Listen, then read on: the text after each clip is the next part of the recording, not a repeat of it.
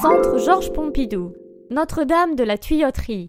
Notre-Dame de la Tuyauterie, usine à gaz ou encore verrue d'avant-garde, le pauvre centre Pompidou a reçu des surnoms de toutes les couleurs. C'est dur pour le lieu qui possède la troisième collection la plus importante d'art moderne avec plus de 100 000 œuvres. Tout ce qui est normalement dissimulé, canalisation, escalier électrique et passerelle métallique est ici ostensiblement montré. Et j'aime ça.